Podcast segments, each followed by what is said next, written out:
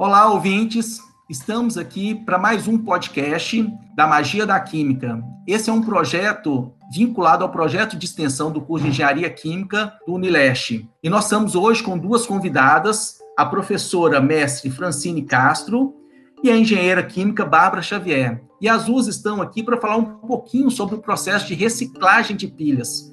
A professora Francine, atualmente, ela está terminando o doutorado dela na Itália e ela está desenvolvendo um trabalho né, nesse sentido. E a engenheira Bárbara, recém-formada engenheira, ela ajudou no processo, né, numa parte do processo da professora Francine. Então, as duas têm uma bagagem muito interessante para nos informar e nos falar. E aí, só para que a gente possa entender um pouquinho, né, é, a maior parte das pilhas e baterias que são disponíveis no mercado usam materiais tóxicos. Então, muitos países, assim como o Brasil, têm se preocupado com os riscos à saúde humana e ao meio ambiente que estes sistemas eletroquímicos apresentam.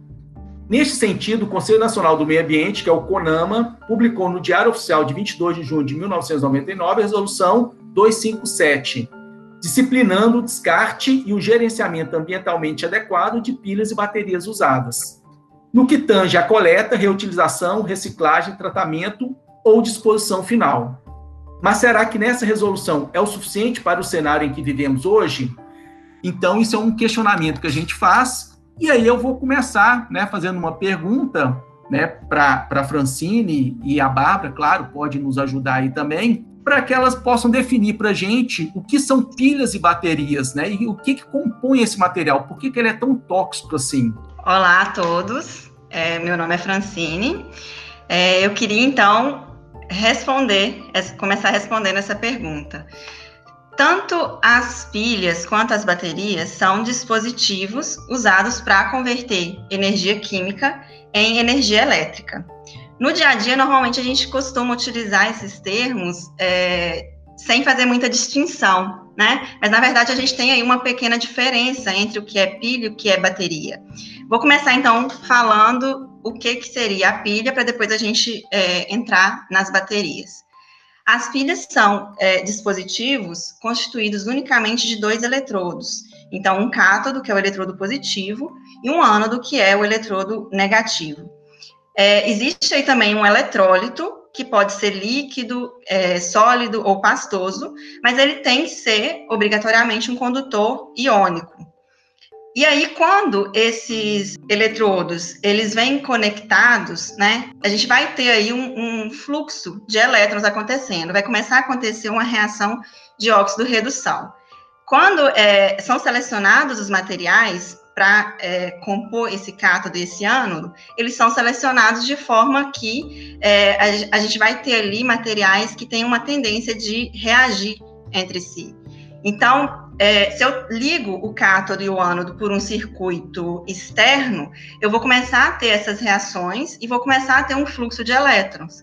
No ânodo, a gente vai ter uma oxidação acontecendo, então esse é, material do ânodo, ele vai liberar elétrons esses elétrons vão fluir pelos, pelo circuito e no cátodo, esse, é, esse material do cátodo, ele vai utilizar os elétrons e vai, então, é, sofrer redução. Quando a gente liga. Ô, Francine, então, Oi. só para que a gente entenda, esse cátodo esse ano que você está falando é o polo positivo e o polo negativo da pilha, né? Ou da bateria. Exatamente. É isso? Isso, isso. E quando a gente coloca essa pilha, né, em um dispositivo eletrônico, elétrico, o que vai acontecer ali é que a gente vai estar tá conectando esse cátodo e esse ânodo.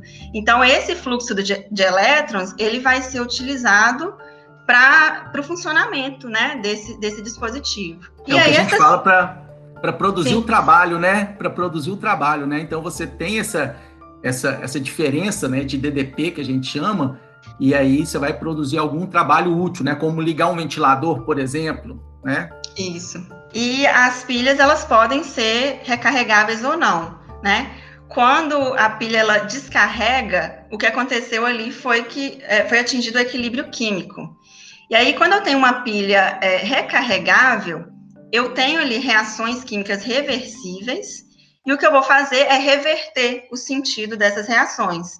Então, eu vou aplicar uma fonte de energia externa, vou recarregar né, a, a minha pilha, e o que vai acontecer é o fluxo inverso de, de elétrons. E aí eu tenho, então, a minha pilha recarregada, que pode ser utilizada em um novo ciclo, né, de descarga e de carga. As baterias, elas nada mais são do que um conjunto de pilhas, ou em série ou em paralelo.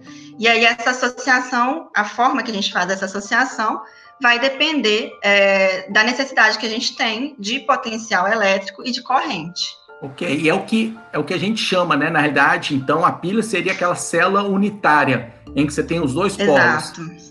E a bateria, então, seria essas células unitárias é, se repetindo aí né, no, no, no, desenho aí da, da bateria em si. Não é, não é isso? isso? Isso mesmo. E aí, e aí uma preocupação que a gente fica, e acredito que todos que estão nos ouvindo, é exatamente se isso realmente causa algum risco à saúde, né? Se ela for, por exemplo, descartada de forma inadequada. Sim. Causa mesmo? Ou é, ou é só mito, lenda, né? Causa. A gente tem diversos riscos à saúde e ao meio ambiente, né? É, então, a, as pilhas e baterias, elas são classificadas como resíduos perigosos. É, elas possuem, então, características ali de é, corrosividade, reatividade, toxicidade, é, e esses produtos, eles podem, possuir, podem possuir na, na sua composição, por exemplo, ácidos e bases, né? E se a gente tem, é, entra em contato com é, esses ácidos e essas bases, a gente pode ter ali na pele uma irritação e pode ter até uma queimadura química. As pilhas e as baterias, elas podem conter também substâncias tóxicas e metais pesados, como, por exemplo, o chumbo, o cádmio, o mercúrio. É, essas substâncias, no geral, quando elas entram em contato com a pele, quando são inaladas, ingeridas, elas podem causar diversos danos à, à saúde humana que podem ser ali um efeito agudo ou um efeito é, crônico, e podem aparecer em diversas formas, como, por exemplo, na forma de problemas cardíacos, pulmonares, disfunções renais, distúrbios digestivos, é, depressão é, e outros. E a gente tem também compostos ali que podem ser carcinogênicos. E no caso é, da liberação desses compostos no meio ambiente, quando né, descartados de forma incorreta, esses componentes das pilhas e das baterias, eles podem contaminar a água, o solo, contaminar o ar, afetar ecossistemas. E além disso, os metais pesados, em particular, eles têm a propriedade de bioacumulação. Então, eles são dificilmente eliminados por organismos vivos e ele acumula na cadeia alimentar, o que pode então levar a efeitos tóxicos nos, nos organismos dos animais e também no organismo humano.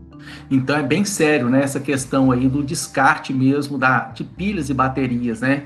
Então a gente não poderia nunca fazer isso aí num lixo comum, não é, não é mesmo? Exatamente. E, As como pilhas que a gente... e baterias, elas não não podem, né? E como que a gente faria isso, né? Esse descarte aí, o que, que seria ideal? O que, que vocês aconselham aí para o nosso público, né? Do público que está nos ouvindo? A gente não pode descartar pilhas e baterias no lixo comum, porque é, o que, que acontece? No lixo comum, a gente vai ter ali uma mistura de diferentes tipos de resíduos. E quando a gente tem esses resíduos todos misturados, isso dificulta a separação e a reciclagem de materiais específicos e, na maioria das vezes, inviabiliza essa recuperação. Então, o lixo é, doméstico misturado, ele vai parar ou em aterros ou em, até, em lixões, né? Infelizmente, no caso do Brasil, a gente, a gente ainda tem lixões. É, e com isso, ao longo do tempo, a gente pode ter ali vazamento do material dessas pilhas, dessas baterias, que pode levar realmente à contaminação né, do solo, lençol freático, de plantas e assim por diante. É, e além disso, tem também um outro problema é, que consiste na questão dos materiais que a gente tem ali, é, na utilização de materiais que a gente tem ali né, nas pilhas nas baterias. Porque ali a gente tem muita matéria-prima não renovável. E em muitos casos, a gente tem ali é, matérias-primas que são consideradas críticas, que são aquelas matérias-primas de alta, de grande importância econômica, é, e com alto risco de interrupção do fornecimento. Então, é, se a gente tem um aumento no consumo, né, o que a gente tá, o que está acontecendo, a gente está tendo um aumento populacional, a gente está tendo um aumento no consumo de eletrônicos, então um aumento na produção de pilhas e baterias. E aí, se a gente não promove a reciclagem e a recuperação desses materiais depois do uso, o que vai acontecer, o que pode acontecer no futuro é que a gente passe por uma, é, um problema de escassez de matéria-prima, né? Porque esses materiais eles não, não, não viriam então recuperados. Por isso é muito importante não descartar as pilhas e baterias no lixo comum, né? Porque a gente evita esses danos ambientais, danos à saúde, e a gente pode também é, promover uma maior recuperação de materiais. E, mas aí, aonde que a gente, como que a gente deveria proceder nesse caso? Bom, a, as pilhas e baterias, de acordo com a Política Nacional dos Resíduos Sólidos, elas são sujeitas é, à logística reversa, que é um mecanismo de retorno de um produto depois do uso do consumidor para o setor empresarial.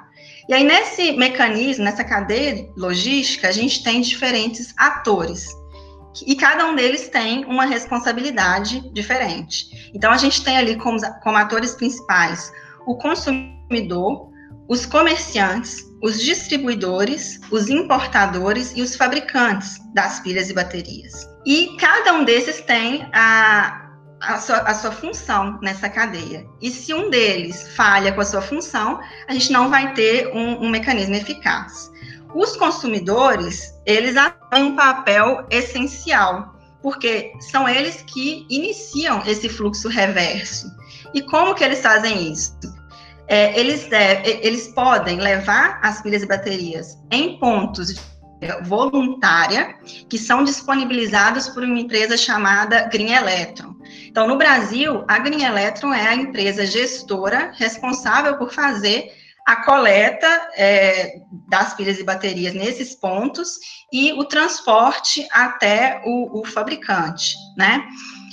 Então, a gente pode, se, se a gente jogar no, no, Google Green Electron e abrir o site, vai ter lá o local para você encontrar o ponto de entrega voluntária mais próximo. Então, se jogar ali o nome da, nome da cidade, por exemplo, você encontra o ponto mais próximo. É, infelizmente, nos, nas cidades longes, né, que ficam localizadas longe dos grandes centros urbanos, a concentração de pontos de entrega voluntária é ainda muito baixa. Só que a gente tem também outras opções. De acordo com a Política Nacional dos Resíduos Sólidos, os comerciantes e distribuidores, eles devem receber as pilhas e baterias após o uso. Então, todo comerciante que vende esse tipo de produto, de acordo com a lei, ele tem que receber o produto após o uso e promover é, e depois encaminhar, né, esse produto para o fabricante e ou para o importador. Então a gente pode se direcionar também a, a esses comércios e eles, os comerciantes, eles fazem esse, esse essa ligação com o, o fabricante também de diferentes formas. A gente tem, é, no caso de redes com mais de cinco lojas, redes de distribuição, né, com mais de cinco lojas, é, esses comerciantes eles podem coletar as pilhas e baterias e manter essas, é, esses materiais ali armazenados no centro de distribuição da rede até chegar a 200 quilos. Então, contatar a Green Electron, que vai fazer a coleta e o transporte sem custo adicional.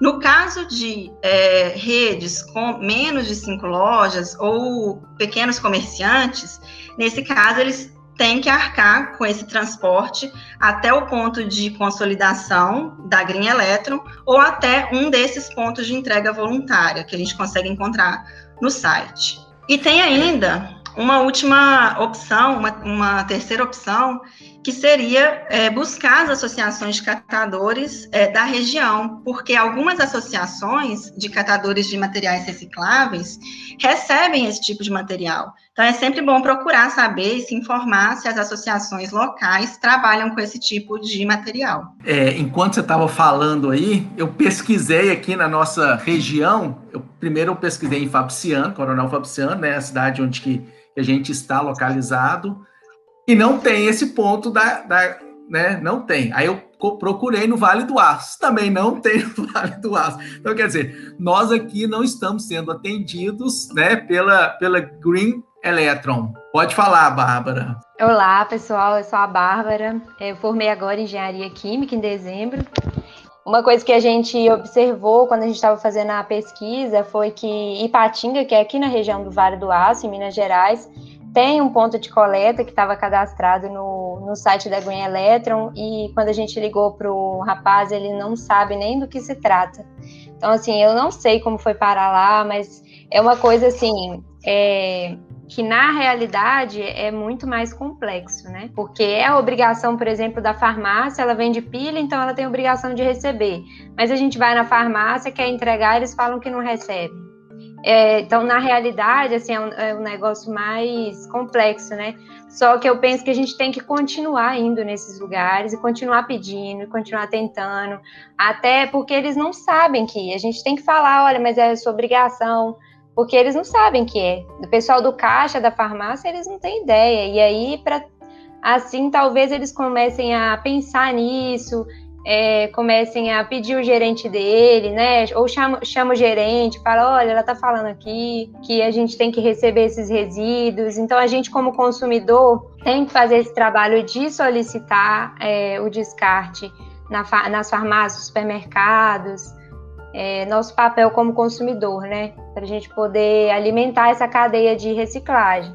Porque uma coisa que tem acontecido muito é que estão crescendo as pesquisas em processos de reciclagem nas, nas universidades, só que é, se esses materiais eles não chegarem lá na indústria de reciclagem, as indústrias não vão ter matéria-prima para trabalhar.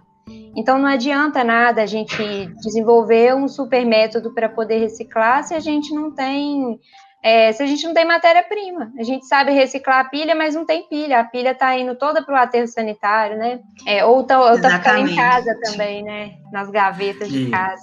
E, tá, e, esse é um grande problema, né? Porque aí está indo para qualquer lugar e contaminando, né? Igual a Francine já, já tinha falado anteriormente, né? Dessa contaminação e desse, dessa preocupação que a gente tem. E um outro ponto também importante que vocês, vocês colocaram aí, que a Francine colocou, é a questão de você reciclar mesmo, né? Porque a mineração, né, os nossos minérios é esgotável, um dia vai acabar. E se a gente ficar pensando só nessa questão de extrair da terra, né, o minério para produzir qualquer coisa, nós vamos ficar sem minério, sem vegetação, sem planeta, né? Isso é um problema seríssimo. E, e com a quantidade de metal que já foi extraído da terra, com certeza a gente consegue fazer novas coisas, porque olha quantas coisas que são descartadas aí e que a gente pode reciclar. Né? E, e, aí uma coisa, como a gente não tem esses pontos às vezes de entrega, né? A gente então pode procurar, né? Igual a Bárbara falou, os nossos a revendedora. Então, onde que eu comprei a minha pilha, onde que eu comprei a minha bateria, eu tenho que deixar lá, mesmo que o cara não queira aceitar. Agora isso também é complicado, porque muitas vezes eu, eu vou para o comércio coloco isso aí lá no comércio, né? Faço o cara aceitar o meu produto e o cara vai jogar no aterro dele lá, ou, ou no quintal dele, ou no quintal do vizinho, que é uma preocupação também. E aí, frente a isso, tem essa opção, né, que, que vocês deram também, que são os catadores de lixo. Só que os catadores de lixo, você tem que ter uma, eles têm que estar organizados e cientes desse material que ele vai receber, ou seja, eles têm que estar também treinados, né, para isso. E aí uma pergunta, né? Aí eu vou deixar a Bárbara falar, mas aí eu já vou fazer uma pergunta, é se o governo, né, se, se os representantes públicos, eles têm alguma, alguma responsabilidade nisso é, a responsabilidade do governo é, do, do, setor público, a princípio pela política nacional de resíduos sólidos, ela, eles têm que se, na verdade, que o setor privado tem essa responsabilidade maior, sabe, de, de promover logística reversa. É o setor privado, porque é aquel, aquelas pessoas que, como é que a gente fala? A gente colocou o filho no mundo, o filho é seu, entendeu? Então, você que criou esse produto, você criou essa pilha, você tem a responsabilidade de cuidar dela no final do ciclo de vida dela, entendeu? Só que no Brasil, é, o governo optou por uma questão que é a responsabilidade compartilhada, que, que é diferente da Europa, né, Francine? Na Europa, é, o produtor ele tem a responsabilidade de cuidar do filho, né, durante o ciclo dele inteiro. No Brasil, ele tem a questão que a Francine disse da responsabilidade compartilhada. E aí, o que, que coube ao governo? Ao governo coube, além de cobrar a implantação desses sistemas de logística reversa, é, ele pode participar através de termos de compromisso, de, é, de acordos setoriais também, ele pode, ele pode assinar é, acordos em que fique pré-definido qual que seja a função dele.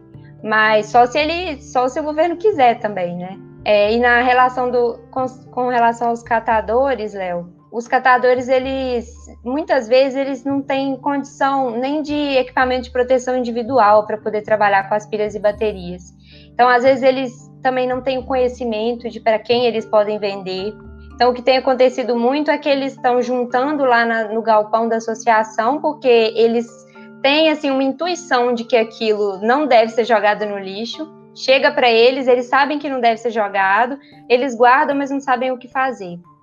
Então, muitas vezes eu acho que o que o governo pode atuar nessa questão dos catadores é dar algum treinamento para eles, para eles poderem participar dessa parte de reciclagem das pilhas e baterias e até dos eletroeletrônicos também. Eles participarem em alguma etapa, uma desmontagem, ou só na coleta e separação por marca, por exemplo.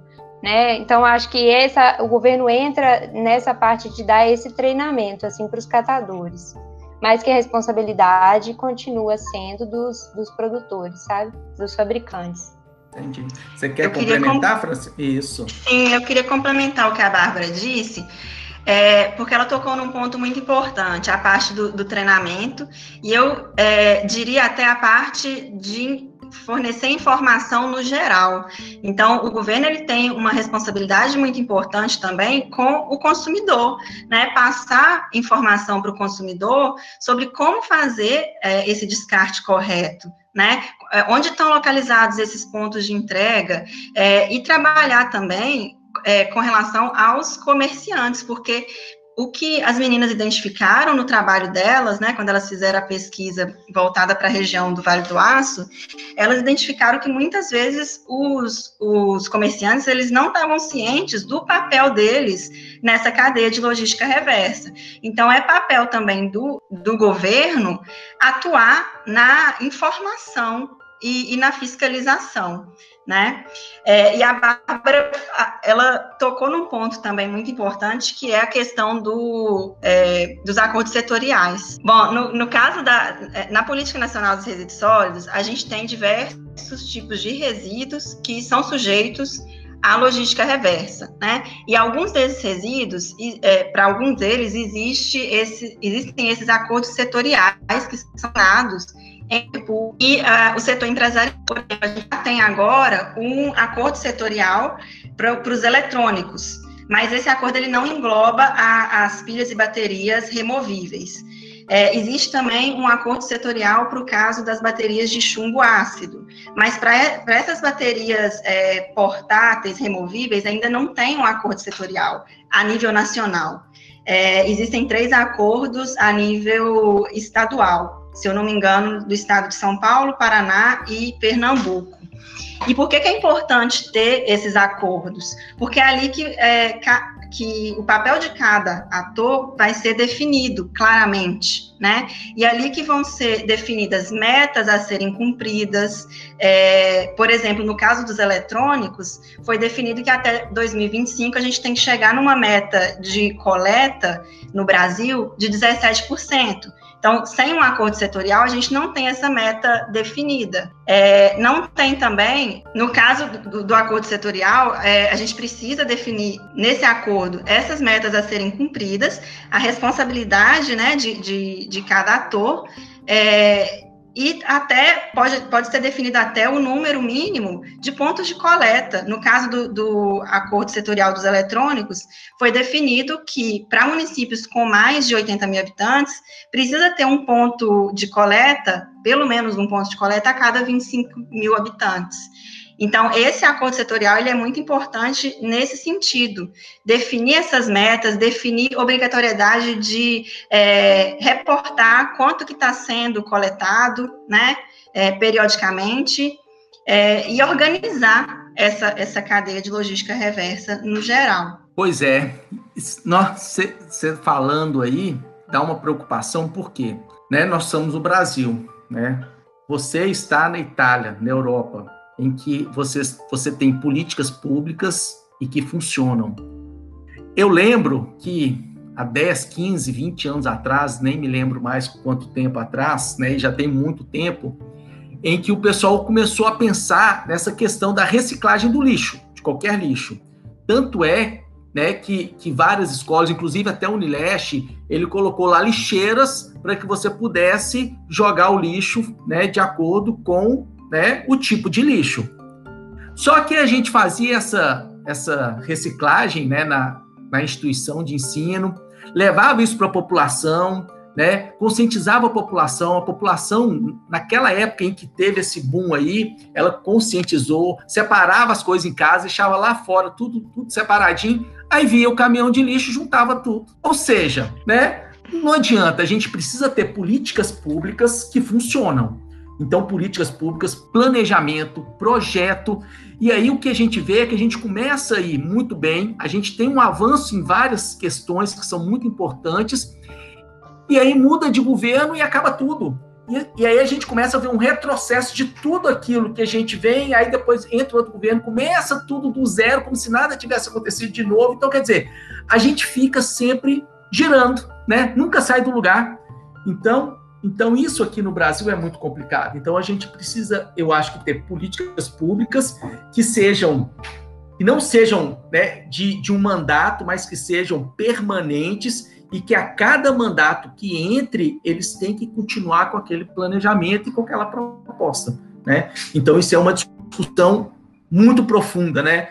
Que, que a gente precisa, mas a gente precisa fazer, né? Seja onde for. Pode começar por aqui, mas isso precisa ganhar é, é, outros ares e a gente precisa mudar, né? A gente precisa mudar essas questões. E aí, claro, né? Nossa, se a gente pudesse ficar falando aqui, né? A gente ia, ia né? Tem muito assunto.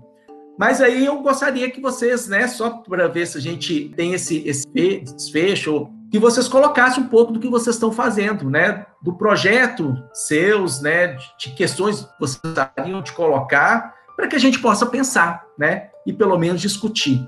Bom, a minha pesquisa aqui, ela tem como tema valorização de recursos a partir de resíduos. E o resíduo em específico, né, que, que é alvo da minha pesquisa, é, são as, as pilhas e as baterias. É, e aí a minha pesquisa ela tem três linhas diferentes. A, as, as duas primeiras linhas elas são relacionadas às baterias de lítio automotivas. É, por que, que a gente está trabalhando com esse tema? Porque a gente tem passado por uma evolução da frota de veículos, né? E tem aumentado muito a adoção de veículos elétricos para a gente tentar reduzir o nível de, nível de emissões. É, e com isso, a gente tem passado também por um aumento é, no uso de baterias de íons de lítio, que são baterias que usam uma quantidade muito grande de recursos e muitos desses recursos são ainda matérias-primas já consideradas como críticas. Por exemplo, em uma só bateria automotiva de lítio, a gente tem até 60 quilogramas de grafite, e a grafite já é uma matéria-prima crítica que atualmente não vem recuperada. Então, um dos pontos que eu estou abordando, né, com relação às baterias automotivas de lítio, é a otimização do processo de reciclagem dessas baterias. Porque os processos de reciclagem é, a larga escala, né, que são aplicados atualmente, eles se baseiam em processos mecânicos, hidrometalúrgicos e pirometalúrgicos. É, e todos esses processos, tanto o hidrometalúrgico quanto o pirometalúrgico, eles têm ali suas vantagens e desvantagens, né?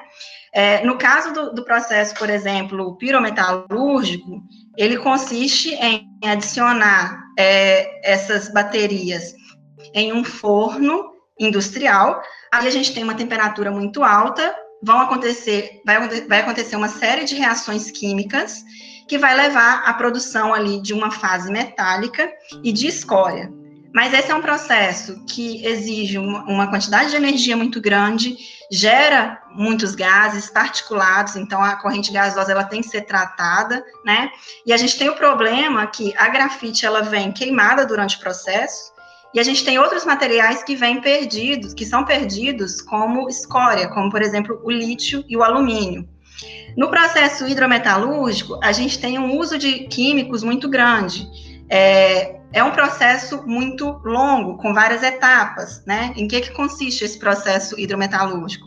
A gente vai colocar em contato essa fase é, sólida, rica em metais, com uma fase aquosa, que normalmente é uma fase ácida, a gente pode usar também bases, mas normalmente é utilizado, são utilizados ácidos.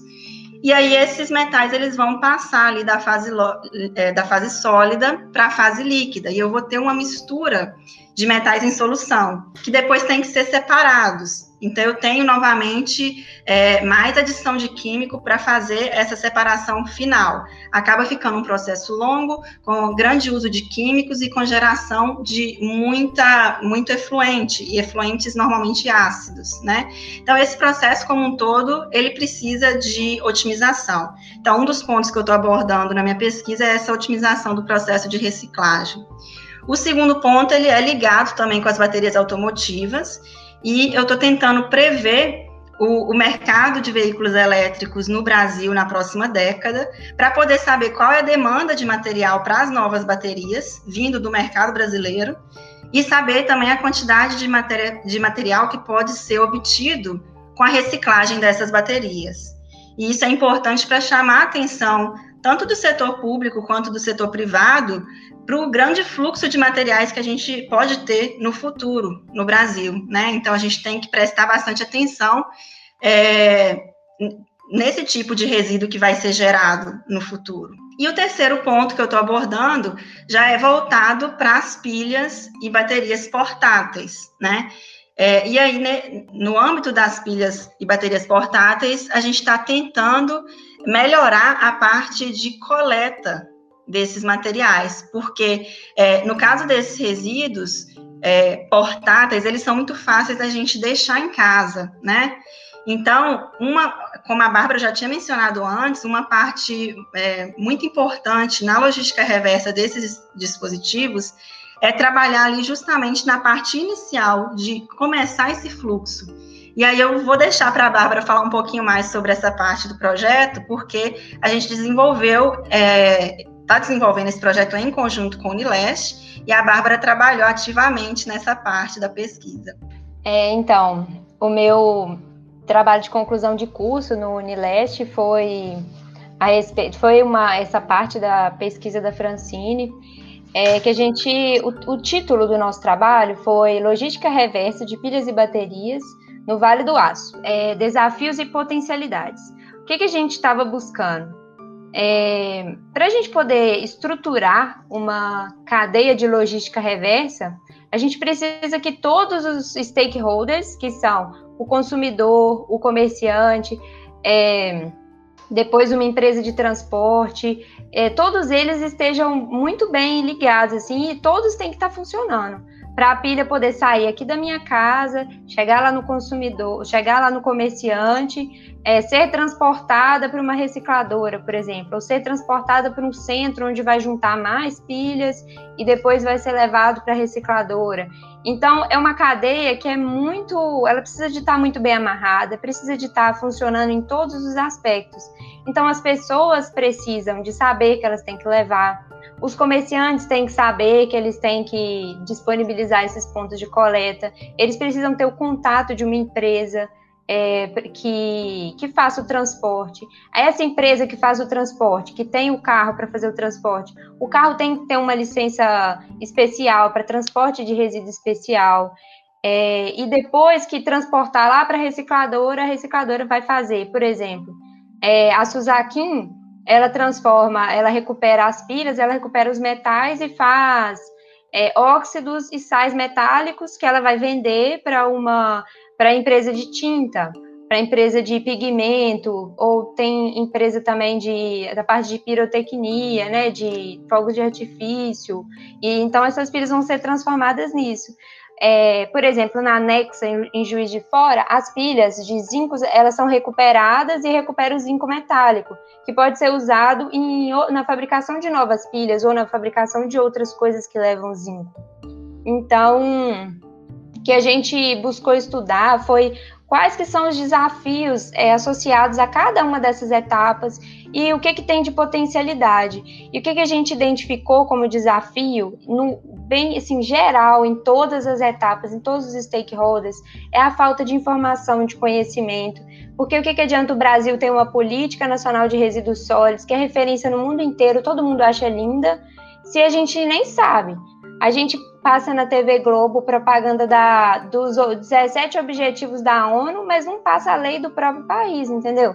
Poderia passar o que, que é logística reversa, em alguns segundinhos de propaganda poderia passar isso, o que, que é a Política Nacional de Resíduos Sólidos, o que, que é responsabilidade compartilhada. É, em poucos minutos passaria isso lá e as pessoas já seriam informadas. É, o que, que você faz com uma lâmpada fluorescente? O que, que você faz com o pneu que está na sua casa? O que, que você faz com a pilha, com a bateria, com o eletroeletrônico? Isso já ia mudar a vida das pessoas se cada uma, cada minutinho assim de propaganda tivesse um conhecimento desse. Então, é, foi assim a principal coisa que a gente encontrou, o principal fator é, de entrave que a gente encontrou para o funcionamento dessa da política nacional de resíduos sólidos como um todo foi essa parte de, de educação ambiental, de divulgação. E a gente viu também como potencialidade que tem muita gente, as pessoas estão interessadas, elas estão abertas ao, ao conhecimento, elas estão abertas a, a levar a pilha lá no lugar certo, a levar o eletroeletrônico, né? É, a gente vai conversando com as pessoas, elas acham incrível nossa, a nosso, nosso trabalho, elas acham ótimo, acham super interessante. Então, assim, se fosse melhor divulgado, eu acho que ia ter muita adesão. E sobre o trabalho que eu estou fazendo atualmente, né? Atualmente eu e a Francine estamos estudando a inserção dos catadores na parte de, de, de logística reversa dos eletroeletrônicos. Então, se eles estão trabalhando com eletroeletrônicos, é, como que está sendo esse trabalho, se eles usam equipamento de proteção individual. A gente está fazendo uma pesquisa nesse aspecto. É, eu estou fazendo um outro estudo também, que é até foi até uma coisa que a Francine ela encontrou lá uma, uma tese na biblioteca da, da faculdade dela é, sobre, sobre a planta da, da associação de catador, a planta da triagem, como que os, os equipamentos eles estão dispostos, se isso é é, se está de um jeito bom, porque quem fez, quem fez a planta foi um engenheiro, mas quem tem o conhecimento da, é, da tecnologia de triagem é o catador. Então, para as próximas, é, para os próximos municípios que forem é, auxiliar os catadores a montar um galpão, para eles levarem os catadores lá na hora de desenhar a planta, porque os catadores são eles que sabem o que, que eles vão fazer e como que tem que estar dispostos os equipamentos. Então, eu estou fazendo uma pesquisa nesse aspecto e estou fazendo o mestrado na UFRJ. É, e o tema do meu trabalho é bioeconomia, que é o uso sustentável do, da biodiversidade, né? E uma das coisas que a gente vai pesquisar, a minha orientadora estava tava me falando, é justamente definir melhor o termo, porque é um termo muito novo e a gente sabe mais ou menos o que, que é, mas a gente não não tem uma definição muito assertiva, né? Então a gente vai fazer um estudo aí é, do mercado, como que a bioeconomia está sendo utilizada atualmente no Rio de Janeiro, né? Nosso foco é o, é o estado do Rio de Janeiro, como que ela está sendo aplicada e quais são as, as, políticas públicas que podem ser criadas para poder é, alimentar essa questão da bioeconomia. Não, muito bacana, meninas, né? É, eu acho que é um trabalho né, essencial que vocês estão fazendo, muito útil. Né, parabenizo as duas aí pelo, pelo trabalho. E tem também um questionário, né, né, Bárbara, que vocês têm, têm enviado aí. Então, aonde que seria mais fácil acessar? É, então, no final do nosso trabalho, no início do nosso, da nossa pesquisa do trabalho de conclusão de curso, a gente aplicou um questionário à população que ele buscava conhecer, é, a gente buscava conhecer o que, que, a população sabe sobre logística reversa de pilhas e baterias, que vai abordar desde do conhecimento de se é tóxico, se não é, até o que, que ela faz com essas pilhas e as baterias. Então, esse questionário a gente, a gente terminou o TCC, mas a gente continua com ele aberto, porque a Francine vai usar ele na, na tese de doutorado dela. Então, a gente vai deixar disponível lá no Linktree do, do Magia da Química, né, na bio do Magia da Química, e a gente também criou os pontos de coleta que a gente identificou aqui na região do Vale do Aço, em Minas Gerais, é, a gente mapeou eles em um, lá no Google Maps, e a gente tem um link para esse mapa. Então, as pessoas, é, a gente vai colocar lá também na bio do Magia da Química, porque Aí as pessoas vão ter acesso a quais os lugares que estão recebendo pilhas e baterias aqui na região. Muito bom. Então tá. Então tem, vai ter o acesso ao formulário para poder preencher e vai ter acesso também aos locais de, de, que estão coletando aqui na região. Agradeço aí a Francine, a Bárbara e, né, quem sabe a gente pode voltar a discutir de novo sobre essa questão que eu acho que é muito importante, né? Muito obrigado aí. Eu que Estaremos agradeço pela, eu que agradeço pela oportunidade né, de falar sobre esse tema, que é um tema muito importante. E com certeza tem ainda muita coisa para falar. Se quiser gravar um próximo episódio, tem ainda assunto. Tchauzinho. Valeu, grata, gente, pela oportunidade.